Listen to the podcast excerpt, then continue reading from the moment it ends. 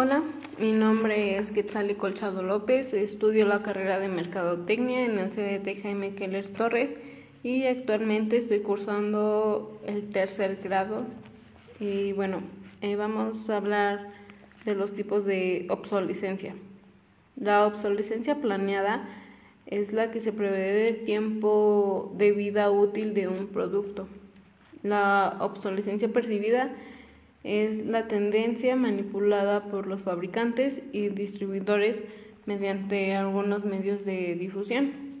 La obsolescencia tecnológica es la caída en desuso de las máquinas, equipos y tecnologías. Esta se motiva por el mismo por las mismas fallas o el mismo desuso de los, del desempeño de algunas máquinas.